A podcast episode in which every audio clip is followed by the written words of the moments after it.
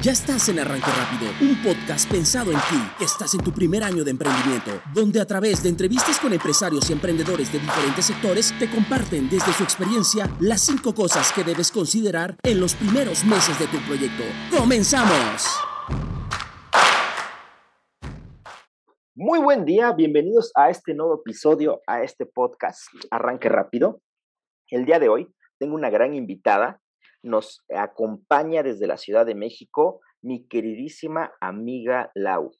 Laura es contadora y abogada de profesión. Tiene las dos eh, carreras y las dos especialidades. La verdad es que una combinación de miedo, es lo que yo le digo siempre.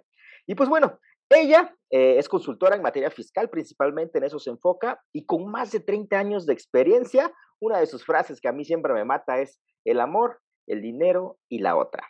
¿Cómo estás, Lau? Muy buen día, bienvenida a este podcast. Hola, mi señor Giovanni, pues aquí mira, muy, muy contenta de que me hayas invitado y de compartir conocimientos con más personas. Maravilloso, yo sé que tu aporte y tus conocimientos van a ayudar muchísimo a que estos, a nuestra audiencia, pues les venga bien y les ayude muchísimo a que su primer año, a sus primeros meses de emprendimiento, pues de alguna manera les ayude a tener un mejor arranque, un arranque rápido. Y pues bueno, ya entrando en materia, mi queridísima Lau, ¿tú qué nos recomiendas ah, eh, que, tengamos que considerar en estos cinco puntos para que tengamos un mejor arranque? Pues mira, la verdad es que son, son varios, pero uno que sí es importantísimo es el área fiscal. La parte fiscal, porque a veces nos atrevemos a emprender y, y se nos olvida, es lo último que nos acordamos y en la actualidad es lo que más puede acabar con un negocio, ¿no? Eh, una es eh, son los impuestos, la otra es la familia, la otra es el dinero, el mito del dinero. Bien. La parte de la salud e integridad, ¿no? Que tiene que ver con el estrés que nos da o nos ocasiona hacer un, o la emoción que nos ocasiona o provoca hacer un negocio o algo nuevo. Y la última, que sería la parte de la muerte, ¿no? A veces me dicen, ¿cómo? ¿Cómo tocas esa parte de la muerte? Pues es muy importante porque a veces hacemos muchas cosas, a veces las hacemos por la gente que queremos, a veces nos olvidamos de nosotros invitamos a toda nuestra familia, a los amigos además, y esta parte de la muerte se nos olvida. Entonces es muy importante, súper importante eh, tenerla en cuenta, tanto para brindarte del SAT, claro. para, para atender a tus hijos eh, o a tus familiares o a tus seres queridos eh, bien resguardados, tanto de los impuestos o del SAT como de pues de terceras personas, ¿no? Entonces, esta parte de la muerte es algo que yo considero que es importantísimo tenerlo presente, ya que nunca sabemos cuándo va a ser el último día de nuestra vida sí, y disfrutar, ¿no? Entonces son cinco cosas que son, para mí son básicas, a mí, a mí en lo personal es eh, importantísimo la parte de impuestos, la parte de la familia, de quien te rodeas, que dentro de la familia yo incluyo a, los amigos, a los colaboradores, a todos aquellos con los que convives diario. Claro. El amor también, ¿no? Entonces, eh, a veces el amor nos hace lograr y, y, llegar a montañas o escalar montañas.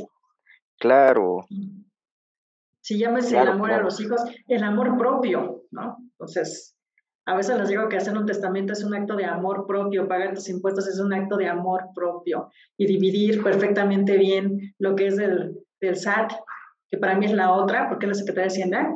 Sí. Y lo que es nuestro, ¿no?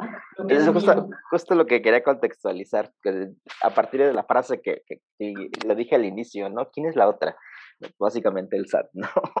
Muy bien. pero, no es la Secretaría, es la Secretaría de Hacienda y Crédito Público. Muy bien, muy bien. Me gustaría nada más retomar un poco. Hablas que tu primer punto son los impuestos. Eh, yo sé que de alguna manera cuando los que no estamos muy metidos o somos especialistas en tema de contabilidad, tenemos mucho miedo, ¿no? Y de alguna manera sí tratamos o de evitarlos o, de siempre andar con este pánico de me están buscando, me están rastreando, ya este, no sé si estoy bien, si debo, me van a embargar, ¿sabes? Como que hay como este, eh, pues serie de mitos, leyendas, eh, ¿no? En torno a todo este tipo de cosas cuando estamos emprendiendo, pero ah, tú dices, los impuestos son una parte fundamental que hay que cuidar. Yo estoy de acuerdo, obviamente. ¿Y qué serían esas, esas cosas que de alguna manera tendría yo que hacer para tener una mejor relación entonces con la otra. Lo importante es hacer un presupuesto, hacer un plan de, de, oye, ¿qué es lo que, primero, qué es lo que voy a, voy a producir, voy a vender, voy a fabricar, qué voy a hacer? ¿Va a ser en una localidad, va a ser en el país, va a ser eh, virtual, va a ser eh, un, tangible, un intangible?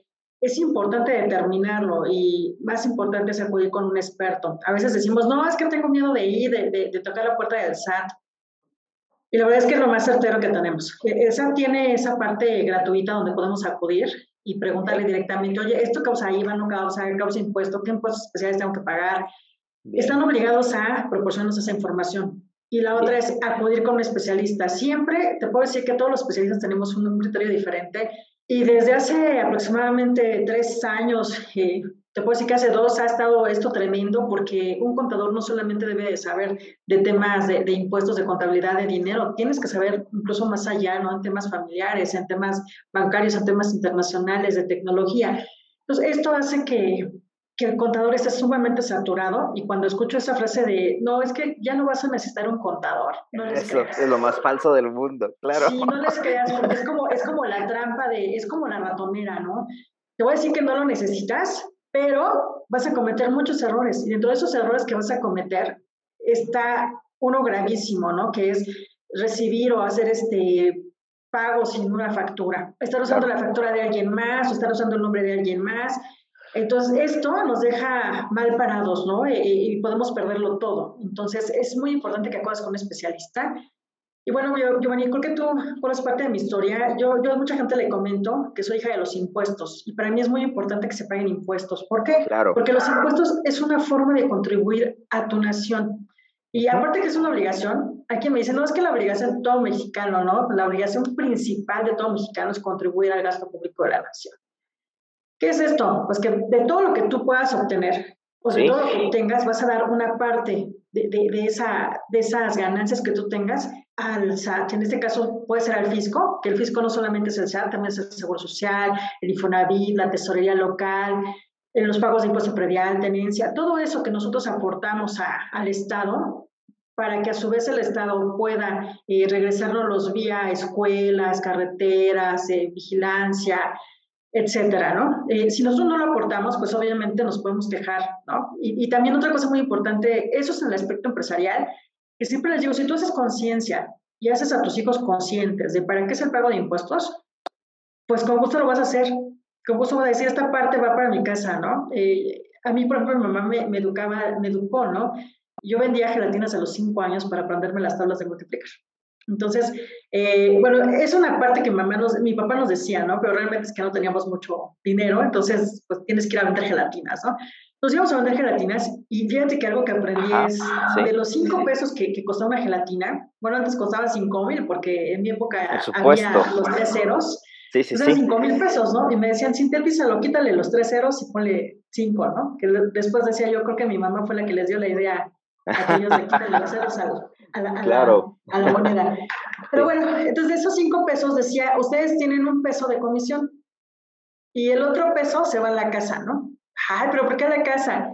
Sí, porque ese es como si fuera el impuesto. Tú tienes que contribuir a la casa. Con ese peso vamos a comprar ya sea una maceta. Y sí lo hacía, ¿eh? Vamos a plantar este cilantro. ¿Y qué? Pues vamos a comprar las semillas de cilantro con ese peso este, pues necesitamos una maceta, ¿no? A lo mejor empiezas con, antes no había envases de plástico como los hay hoy en día, ¿no? Entonces decíamos, bueno, pues ¿qué hacemos? Una, una llanta, pues consíguete una llanta donada y de ahí le vas a meter la tierra y luego vas a comprar las semillas. Entonces ese peso era para poder producir más cosas, ¿no? Pero ese, esa, esa ganancia era para toda la casa donde habitábamos. Entonces, eso eran los pagos de impuestos y así lo aprendí. Posteriormente, cuando entré primario, me decían, ¿sabes qué? Esa parte que, que tu papá le quitan de, de su sueldo, es la cooperación y aportación al país para que tú puedas estudiar. Así que aprovecha todo lo que te dan, porque así como tu papá, hay muchos mexicanos, miles de mexicanos, que aportan ese dinero para que tú puedas estudiar.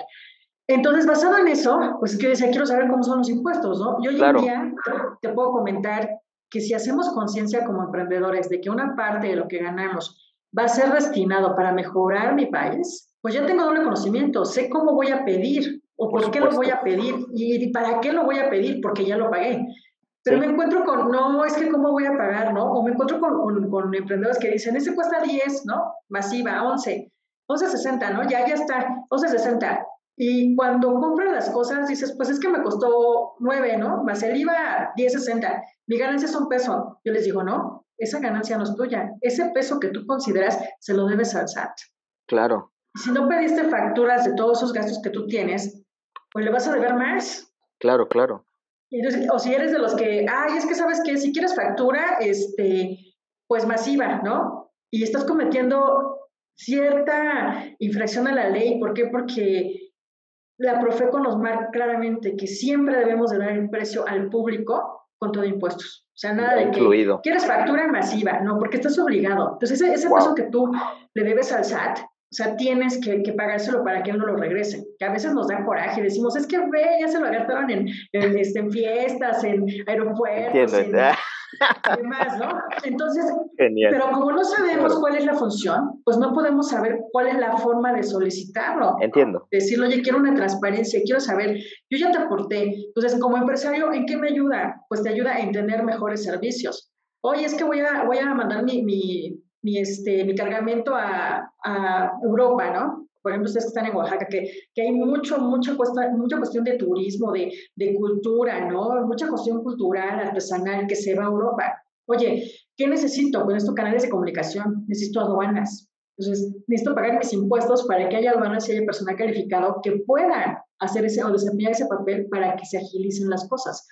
Entonces, como ves, es importantísimo el pago de impuestos y crear conciencia, pero antes que eso es muy importante tener un presupuesto, conocer el precio de tu producto, sacar un costo, cuánto me cuesta e incluir los impuestos, porque a veces también me he topado con, con expertos que te dicen, pues ya tienes tu costo, ¿no? Oye, los impuestos, ah, no, eso déjaselo al especialista, ¿no?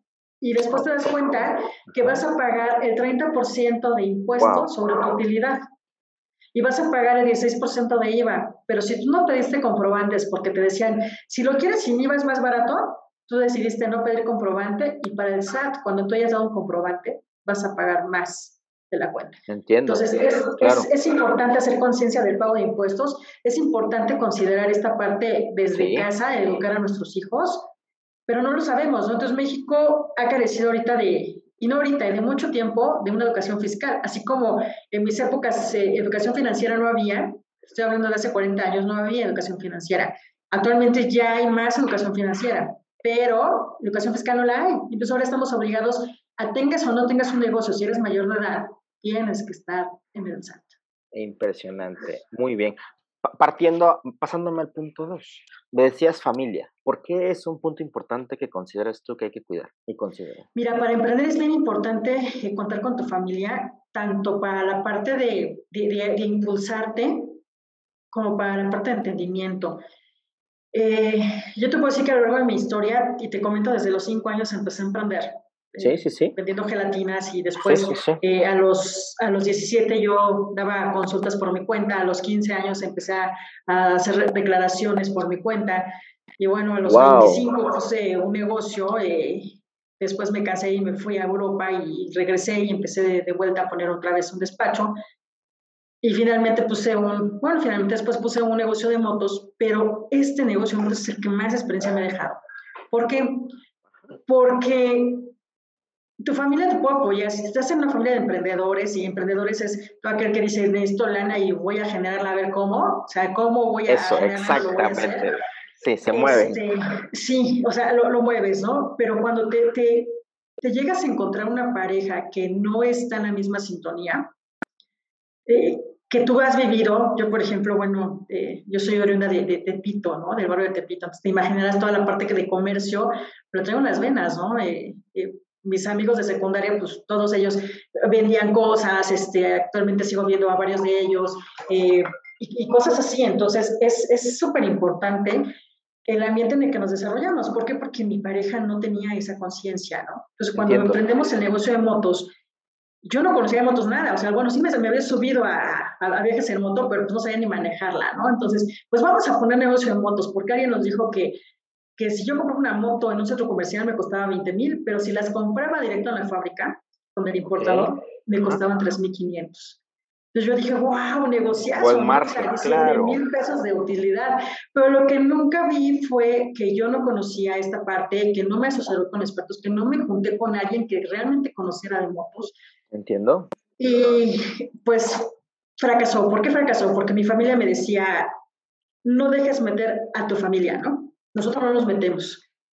Y, yo eso, esa parte siempre la, bueno, la he respetado con mis hermanos y, ellos la han respetado conmigo, pero no así mi familia política, ¿no?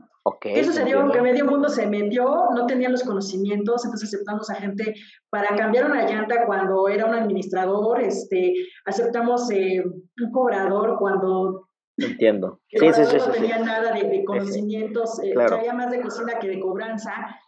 Y entonces las buenas intenciones no cuentan, ¿no? Porque la deuda pues, se me quedó a mí. Y la parte fiscal, como yo era la que daba las facturas, la que estaba dando de Hacienda, pues las deudas fiscales se me quedaron a mí. Y eso hizo un boquete fuertísimo a las finanzas, mermando también la relación familiar. Entonces, si tú no cuentas con una familia que, que, que sepa del negocio, es más sano decirle, no, muchas gracias, y mantener esa relación viva, a decirle sí por temor a que se enoje, ¿no? Y entonces fracasar en todo y finalmente va a fracasar, ¿no? Entonces, eh, a veces como emprendedores le ponemos y le apostamos todo nuestro tiempo y dejamos al lado a la familia, ¿no? Decimos, no tengo tiempo, no puedo, estoy ocupado, tengo que hacer esto. Y eso va siendo un camino con muchas espinas, ¿no? Que a veces no te lo entienden. Y dices, bueno, los voy a involucrar. Entonces, ¿quieres involucrarlos? Eh, yo te puedo decir que a los niños se les puede involucrar muy bien porque son personas que van aprendiendo de lo que ven, ¿no? Te van admirando. Entonces, eh, es, yo a mi hija la jalo mucho a, a, no quiero que ella sea contadora, o sea, yo le he dicho, tú puedes hacer lo que tú quieras, sin embargo, sí quiero que vea lo que yo hago, ¿no? Para estar consciente de que, ah, bueno, mi mamá hoy tiene mucho trabajo, este, yo voy a buscar otras cosas que hacer porque a mí no me gusta lo que hace, ¿no? Entonces, en el caso familiar, te puedo decir que mi, mi familia nuclear, mi, mi, mamá, mi papá, mis hermanos, eh, ninguno de ellos son contadores, eh, han respetado mucho esta parte de, pues saben que me tengo que ir a un seminario, voy a viajar, entonces, este, pues sí los quiero mucho y entiéndanme esta parte, ¿no? Y lo he visto con muchos emprendedores que dicen, es que sabes que mi novia se enojó, ¿no? Este, ya ah, no claro. Porque, porque, quiere que esté todo el día y yo no puedo porque mis sueños. Entonces, hay que considerar eso. A estas alturas de mi vida, yo lo que les puedo compartir es que cuando tienes una pasión por algo, ¿Sí? eh, la persona que te rodea o las personas que te rodean se van a inmiscuir. Entonces, cuando tú decides dejar eso por, por estar con ellos, todo se pierde. Y es todo, ¿eh? Si ellos estuvieron contigo, están contigo, es precisamente por la persona que eres. Entonces, eh, es, es, fabuloso cómo en el camino te vas encontrando más personas y, y cómo en, los, en las etapas de, pues, duras y difíciles y de fracaso, que son etapas de mucho aprendizaje, si tú recuerdas y tienes anotado eh, qué es lo, cuáles son tus sueños, créeme que, que repuntas. Yo te puedo compartir en lo personal que yo desde que tenía 14, 15 años, yo decía, cuando yo tenga hijos, quiero, que, quiero darles el tiempo, ¿no? Quiero estar con ellos, quiero poner un negocio para poder tener ese tiempo y disfrutarlo con ellos. Pero todavía no sabía toda esta parte de emprender, ¿no? Y tampoco la parte fiscal que me puede dejar sin nada. Entonces, hoy en día eh, involucro a mi hija en algunas cosas, no en todo, pero sí que se entere, ¿no? Porque a veces cuando decimos, ¿sabes que ya llegó el momento de, partir a otro plano terrenal? pues, ¿qué va a ser de la empresa? ¿Qué va a ser de todos los activos que yo formé? Los disfruté, no los disfruté, quién se los va a quedar. Y me tocado ver muchas personas que, oye, es que pues, falleció, tenía una super empresa, pero los hijos se la repartieron y ya al año acabó. Por eso es para mí importante la parte de la muerte, ¿no? O sabes que quedó una enfermedad eh, fuerte, difícil y, no se puede mover, pero quien se quedó al frente ya la acabó o ya la vendió entonces, yo creo que es importante enseñar a la familia que tenemos a, si te vas a inmiscuir en algo que te guste, y, no, y, no, porque me quieras ayudar, porque tú tienes un sueño aparte. Si tu sueño es ser, eh, por ejemplo, uno de mis hermanos, eh, su sueño eran los autos, ¿no? Arreglar autos. Pues sí, o sea, podrás tener una hermana con tres carreras, pero pues tú decidiste estudiar una carrera técnica y adentrarte en los autos, adelante, ¿no? No tenemos claro. que criticar esa parte, ¿no? Oye, si, Si, Laura decidió este, vivir sola, pues no la vamos a criticar por vivir sola, ¿no? Es, es su asunto, es su sueño, es su vida. Así es. Es su vida. Entonces yo igual con mi hija digo, bueno, es yo le voy a dar los elementos como, como niña, como bebé, eh, mi obligación y mi deber, y, de verdad es un placer poderla atender y poderla cuidar. Pero llegó, llegará un momento en que ella decida volar, decidir, decidirá irse, ¿no? Entonces, Independizarse, claro. Así es, y yo no puedo anclarme en, me voy a quedar sola, ¿no? O en la pareja, ¿sabes qué? Pues por una situación se termina y, y llámese muerte, llámese la otra, llámese separación, llámese impuestos, eh, se termina, ¿no? Entonces, Claro. Te vuelves a quedar solo y dices, no puedo caer, o sea, si yo tengo un sueño muy firme y una misión en la vida, la voy a seguir con pago de impuestos, obviamente. Obviamente, de maravilla, me encanta, me encanta, excelente, muy bien. Bueno, ya me platicabas obviamente de uno de los puntos, ¿no? Que era el SAT, ya lo platicamos, ¿no? El tema de dinero, pero uno que en particular, que es el 5, que a mí me causa como este interés, la muerte, tenerla clara todo el tiempo. ¿Por qué? Mira, muchos problemas eh, en todas partes del mundo, ¿eh? no te puedo decir que sea típico de México, en cualquier parte del mundo es la parte de la muerte, cuando ya sea la propia o, la de algún ser querido, ¿no? O la de algún colaborador. Eh, principalmente te voy a hablar de, de, la personal, ¿no? Yo digo, oye, ¿qué va a hacer si yo llegara a estar en una situación de gravedad? Te puedo compartir que mi embarazo fue un embarazo de alto riesgo, cinco meses en estado casi vegetativo, dependía de, pues, el papá de mi hija principalmente, eh, él me cuidó muchísimo, me ayudó, o sea, lo logramos, ¿no? Pero te puedo compartir que varias personas que, que estaban a mi alrededor en ese momento cambiaron, o sea, cambiaron en una situación de, pues sabes que me llevo la vajilla, me llevo tus anillos, me llevo tus cosas y dices, caray, o sea, todavía estoy aquí en este planeta, ¿no? Claro, claro. Entonces, estoy en una situación donde no me puedo mover, pero todavía estoy vivo. Y eso me hizo pensar en que, ¿sabes qué? Si ahorita tuviera que que partir de este planeta, ¿cómo voy a dejar a mi mamá? En ese entonces era mi mamá. O sea, ¿cómo voy a dejar resguardar a mi mamá económicamente? ¿no? ¿Cómo le van a hacer o quién, o quién va a pagar mi funeral? O sea, ¿cómo? ¿no? Eh, después de esa situación, eh, hace tres años me separé y, viene esa parte de hija única, o sea, ¿quién se va a hacer cargo? Mi papá ya no está, eh, tuve que separarme de mi familia, entonces dices, ¿quién va a ver por mi hija? ¿no? ¿Quién va a ver por ella? Y entonces empiezas a, a ver ah, ¿sabes qué? Hay cuestiones eh, legales, como por ejemplo testamento, donde puedes mencionar o puedes nombrar al tutor de, ese pequeño ese menor de edad. Oye, ¿por qué es importante? No tienes bienes, no, no tienes bienes, pero sí tienes una voluntad. Y esa voluntad la tienes que hacer valer en, en, una, eh, en un acto jurídico, ¿no? Eh, que, es, que es el testamento. En algunos estados, no sé en Oaxaca ahorita no, no recuerdo, pero en algunos estados es gratuito. Por ejemplo, en Guerrero es gratuito, en la Ciudad de México están 2.250, en, en Hidalgo están 700 pesos.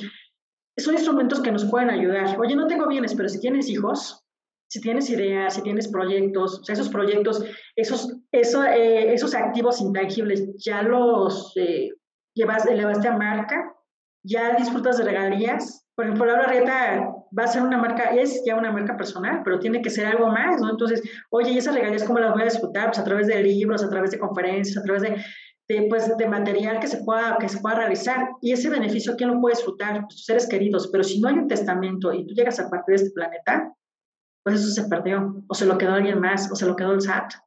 Incluso en, en impuestos, ¿eh? Si no hay un testamento que habla, sabes que tienes un negocio y tienes hijos pequeños, Claro. Y llegan a fallecer tanto el papá como la mamá. ¿Quién, se va a hacer cargo? Claro. Y mira, y, y, tan es así que tienes bienes y el SAT va a decir, ok, ¿quién te da de baja en el SAT? Como no hay quien te dé de baja en el SAT y tus hijos son menores, pues no te pueden dar de baja. Y entonces los impuestos siguen corriendo, siguen corriendo, siguen corriendo. ¿Y, quién, ¿Y qué hace el SAT? Dice, bueno, pues como es un robot, eh, dice, bueno, aquí hay tal persona que no ha pagado tantos años, pero resulta que tiene bienes, que tiene cuentas bancarias, pues vamos a Vamos a cobrarnos de ahí. Y entonces empieza todo un porque si estabas viviendo en una casa, pues ahora ya no la tienes, y si no tienes un testamento donde haya nombrado un tutor para los menores, pues está peor el asunto, ¿no? Entonces es importante tener un testamento para que te bajan el SAT y para que puedas mantener a tus hijos todavía después del más allá. Interesante, ¿verdad? Impresionante. No, algo que tengo que decirle a la audiencia es que cada vez que hablo con Lau, algo nuevo me llevo, ¿eh? Eso es impresionante. Yo, y, y para muestra un botón, ¿no? Esto a mí al menos me está dejando frío con todo lo que me está diciendo. Eh, hay que considerarlo, hay que pensarlo, porque al final del día, ¿no? Todo emprendedor busca que se convierta en empresa, busca que, pues, obviamente, eh, sea heredado a, sus este, pues, descendientes, y de alguna manera este tipo de cositas muchas veces no las consideramos, ¿no? Nos quedamos como en esta pequeña eh, visión de hay que pagar impuestos mensualmente y la anual y ya. ¿No? Pero hay muchísimo más que considerar en este mundo, ¿no? Este, impresionante, impresionante, me encanta. Es más, agendaremos una reunión seguramente acabando esta grabación porque me interesa. Este, muy bien, Lau, pues te agradezco muchísimo toda la información que acabas de dar, la verdad es que es oro molido, es, e, e, es, está impresionante. Y para nuestra audiencia, Lau, coméntanos, eh, entiendo que contigo son asesorías uno a uno, que das asesoría personalizada, pero algo que tengas ahorita en puerta, curso, taller, conferencia, charla, ¿dónde te pueden ubicar? ¿Dónde te pueden contactar? Ok, mira, ahorita, ahorita eh, bueno, me pueden contactar por Facebook, que estoy como Laura Rieta Sat o como CP Lau Arrieta. Eh, también me encuentran en Instagram como CP Lau Arrieta Tarot Fiscal. Eh, y en mi correo electrónico como lau, no, perdón, como l.arrieta arroba arrietalaura.com. Eh, mira, la verdad es que este mes de, de, marzo y abril no tengo ahorita en puerta dar un curso, eh, posiblemente en, en, abril publique algo, eh, sí tengo la costumbre de hacer algunos webinars eh, de, de, alguna hora gratuitos para que nos enteremos de este contenido, porque esa es la misión en mi vida, enseñarle a la gente que que no puedes dejar tus bienes al SAT, ¿no? Claro. que no puedes, dejar tus, no puedes dejar el destino de tus hijos al aire, tienes que dejarlo en manos de alguien que, sí. por lo menos cuando son pequeños, ¿no? Claro.